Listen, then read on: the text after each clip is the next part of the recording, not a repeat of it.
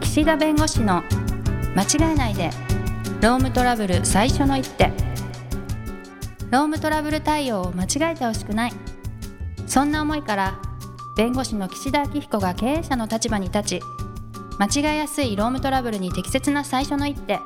さらにその先の2手3手をお伝えします皆さん、こんにちは。弁護士の岸田明彦です。こんにちはナビゲーターのとちおえみですあのー僕、こう、そんなに家事やってる方じゃないんですけど、うんうん家事の中でね、家事ってあれですよ。家の、あの、なんていうの、こ う。わかりますよ家事やってるって言ったからわかりますよでね、まあ、3つぐらい、こう、ストレスが溜まることがあって、 3つ3つぐらい。まあい、いくつもあるかもしれないけど、んうんあのね、ゴミ捨てるでしょこのナイロン袋で。うんまあその時にね、こう、いわゆる角がとんがってるゴミってあるじゃないですか。あはいはいあれをね、こう、外側にグーってなってるのがもう、なんかすごいストレスで。え破けたりしなくてもちょっと破けそうなのが嫌なの。あ破けそうなのが嫌なもの、うね、破けてるのはもう論外だけど、破けそうなの。はい、まあまあわかるちょっとハラハラするってことですかね、うん。で、だからさ、その角をもう少し丸めるとか、角を内側に折るとかさ、うんうんうんあとはその箱のまま入れないでちょっと潰すとかさ、うんうんやりようあるでしょわかるわかるわかるわかなるんでめあっちれゃわかるよ出るかな めっちゃわかるよそれはねあのゴミをまとめない人にはそういう発想はないんですよ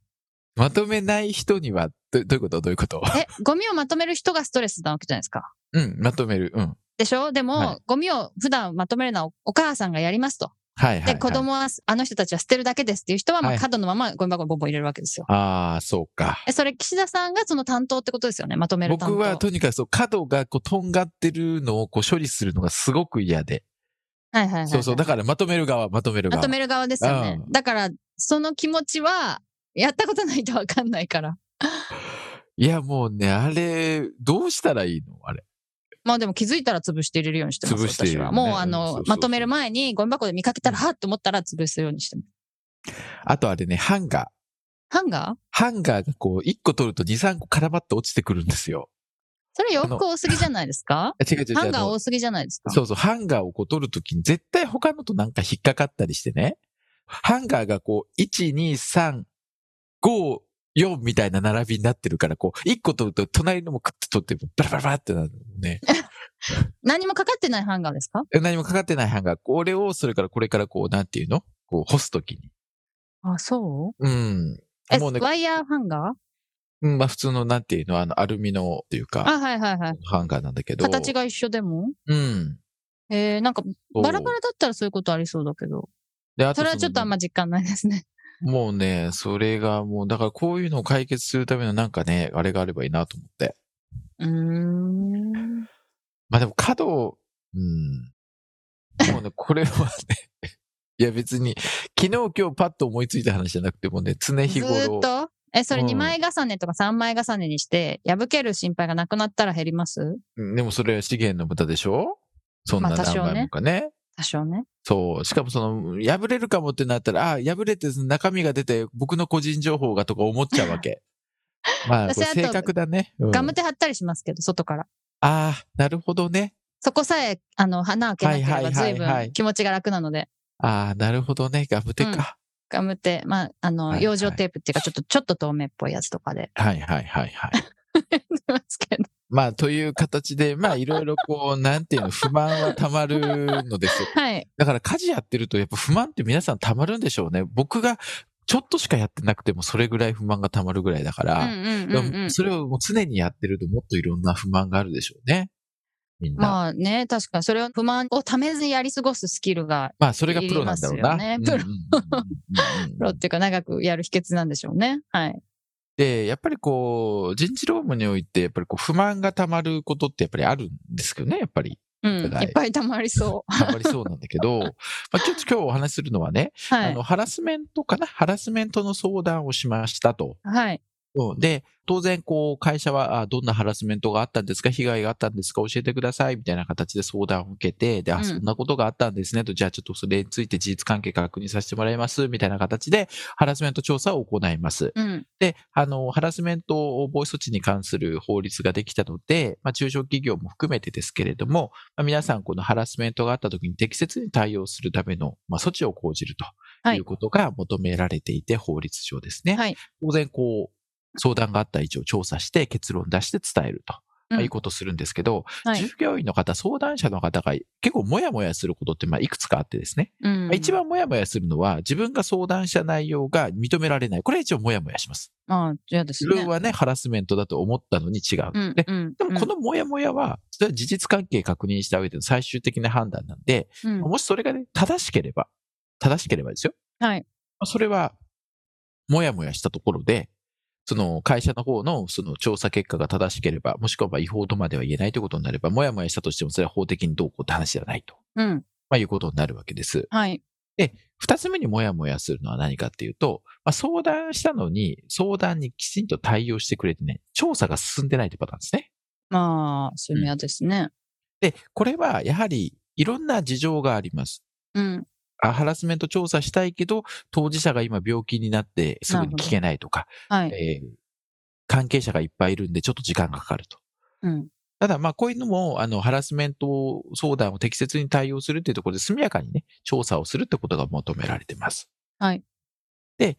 次にもやもやするのが、まあなんかこう相談したことがなんかこう噂になったり、相談したことで報復を受ける。まあこれはもうあの報復ですから、うん例えばなんでそんなこと相談したんだとかって言ったら、これはもう法律上、あの、相談したことを理由としては不利益な取り扱いしちゃいけないということなんで、まあ、報復だったり、そういう解雇だったりということがあったら、まあ、それはそれで、あの、法的にも言えてると。はいまあ、いろいろもやもやポイントあるんですけど、うんあの、調査が進まないもそうなんだけど、結果が出ないっていうのはね、もやもやすんだよ。うーん出さないんですか出さないって遅れてるってことですか遅れてる。あそう。はいはいはいはいでど結局、私が相談した件どうなってるんですかと。うん。で、いや、調査はやってますとかね。うんいうのもあるんですけど、調査もしたんだけど、いや、ちょっと今、あの、判断中です、みたいな感じで。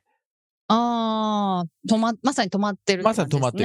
るですねでうんじゃあ、これがね、で、その間にですよ、例えば、ハラスメント相談してるのに、その相談がこう長引いてる間に、また次のハラスメントだとか、またさらに同じハラスメントが続いてて、なってるのは、うんこれは対応が遅いし、次のそういう追加のハラスメント被害を起こさせたということで、安全配慮義務違反の損害賠償とかってことになるんだろうけど、うんまはあ、いそういうものがないと、単に遅いと。うんいう時に、結果を早く知らせたかったことが、じゃあ損害賠償の対象になるかと、まあ、いうことが争われた、まあ、事案が最近あってですね。うーうんんまあ、な何かというと、ハラスメントの申告をして、まあ、その申告に対する、まあ、回答はいが遅かったと。うんじゃあどれぐらい遅かったかというと、なんか一応その内部で結論が出て、まあどういう結論だったかともかく結論が出ましたと。はいその結論が出たのを、結論がその審議会というかね、その例えば超、えーと、そのハラスメント委員会みたいなもので、こう、例えばですけど、あ結論が出たのに、そのことを8ヶ月余り 言わなかっうーんあた。8ヶ月。結果が出た後にね そうそうそうそうそう。でも8ヶ結論月が放出置しててた、ってことへーで、そこについて、8ヶ月間、その結論を言わなかったことが、違法かどうかみたいなのが争われた事件があって、うーんこれがあれかな、令和、東京地裁の令和4年の4月7日の判決なんですけうど、ーんはいうん。で、裁判所は、やっぱりこの今ハラスメント防止措置ができた中で、当然こう、正しくね、調査する、速やかに調査する、それは求めてると。で、結果として、例えばハラスメントがあってもなくても、やっぱりその結果を、やっぱり適切な時期に伝えなければいけないと。うんで伝えないのが、じゃあ、それって何か法的に構成できるか、何かその、要するにこう、やってる最中にまた次のハラスメントがあったという場合は、それはハラスメント被害が起きちゃってますから、はいそうじゃなくて、答えを適切な時期にこう、教えられなかったことが、何か違法なのかというところが、まあ、争われた、まあ、事案なんですけど、はいでやっぱりこの裁判所は結論としてね、8ヶ月回答を要したということは、うんこれは労働契約上の安全配慮義務及び新規則上、この結論の以下の問わず、要するにハラスメントがあったかなかったか、もしくは判断ができないという判断も含めてね、うん遅滞なく、その原告、相談者にこう告知する義務があると。うんなので、合理的な理由のない回答の遅延は、債務不履行だと。安全配慮義務といううんその義務の不履行なんだとはいいうことで、その早く教えてもらえなかった私辛い、うん。精神的苦痛、うん。これを認めたんです。うーん。単にハラスメントの被害の慰謝料じゃないんですよ、これ。うん。相談をして、きちんと適切な時期に合理的理由がないのにね、うん伝えなく教えてもらえないということ自体が、これは債務不履行なんだということでですね、慰謝料が認められました。へえ。ここで問題です。ダダン。だだん。慰謝料はいくらだったでしょうハラスメントの被害じゃないんだよ。相談が回答を遅れた。この遅れたことに対する損害賠償と。まあいうことですね。で、別にこう審議の結果がどうのこうのってちょっと置いときましょう。はい。要するに、あの、ハラスメントだとかハラスメントじゃないとか、いや、ハラスメントかどうかも判断つかないとか、まあそこの判断はともかく、うん。それをなぜ8ヶ月言わなかったのかねっていうところで、こう裁判所はやっぱり、そこは審議則上安全配慮義務、もしくは審議則上、遅滞なく告知する義務がある。告知義務というのをなんかこう認めてるんですね。はい。で、その告知義務に違反したから損害賠償だとうん。いうことなんで、まあ今日の教訓はですね、はあい。の、対応が遅くなる理由があるんであれば、きちんとその相談者に説明すべきなんです。はい。合理的理由があって遅刻、遅滞してるんだったら、こういう理由があってちょっと時間かかってますと言うべきだし、うん。もしもう結論出てるんだったら早く言うべきだし、はい。何もしないまま放置してしまうと、こういった形で、速やかな告知義務をしなかった違反、安全配慮義務及び審議則違反で損害賠償ということになりかねないので、速やかにやりましょうということを皆さんに今日お伝えしたいんですけど、はい。じゃあ、慰謝料です、慰謝料。いくらだと思いますかっていうことですね。私が答えればいいんでしょうか。もう、ここで急に田島さんって言って、この本当 にレコーディングしてくれてる田島さんに、田島さん、ここで一回、ちょっといくらか言ってもらえますかみたいな感じで、あの、出てもらえます。あ、じゃあ、田島さんにも聞いて、とちおさんにも聞くと。あの、田島さん以前一回ね、あの、ディズニーランドの、僕がタートルトークと、 そうだそうだ。で、あの、連日いじられたっていう時うんにう、んうん。珍しいっすねって いう。ディズニーマニアのうんそうです田ね。島さんが教えてくれた。あ、じゃあ田島さん、いいくらはだいと思います、今の話の慰謝料ですけど、 100万。 100万。ありがとうございます。 終はいわり。終わりです。終わりです。いいんです。これぐらいがいいんです よ。田島さん、これ、ちょこっとだし、僕好きなんです。田島さんのちょこっとだし。はい。とちおさん、いくらだと思いますか えー私30万ぐらい。 ?30 万。うん。正解発表します。ドゥルドゥル、なんかそんな楽しい話じゃないからね、ドゥルドゥルってやつじゃないんだけ ど、あのね、結果的にね、慰謝料は5万円なんです。あ、そうなんだ。うん。意こ外の5万をどう捉えるかなんだよね。うんうん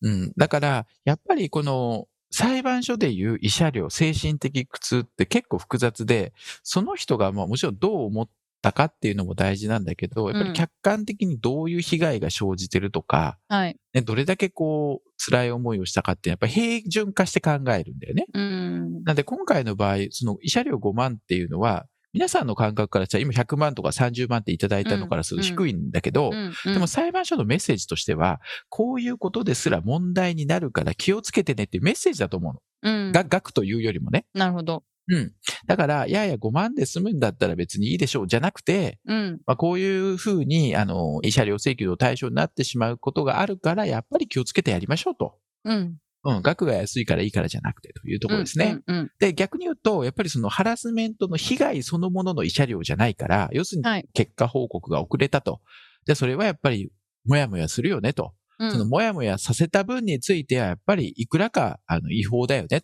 でもその額はそんなに大きくないよねっていう形で5万なんですね。うん。なるほど。なので、この裁判所でいう慰謝料の額ってよくね、あの、なんていうんですかね、浮気とか不倫とかの慰謝料の額とかも、あの、名誉毀損の慰謝料とかもそんなに大きくないんです。うん額って。なるほど。うんでもそれもやっぱりね、そういった意味で、なんていうんですかね、あんまりこの安いからいいということではなくうてんということなんで、うんうん今回のおハラスメントの結果報告が遅れたということも、やっぱり違法になり得るということをはいちょっと肝に銘じて対応していただきたいと。まあそういう意味では今ね、あの、田島さんの100万ってすごくこう感覚的に、あ、これぐらいずれるんだっていうことなんですよ。うん。これ大事なことなんですね。うん。皆さんが思ってる慰謝料の感覚と実際の現場の慰謝料の感覚違う。うん。うん。うん。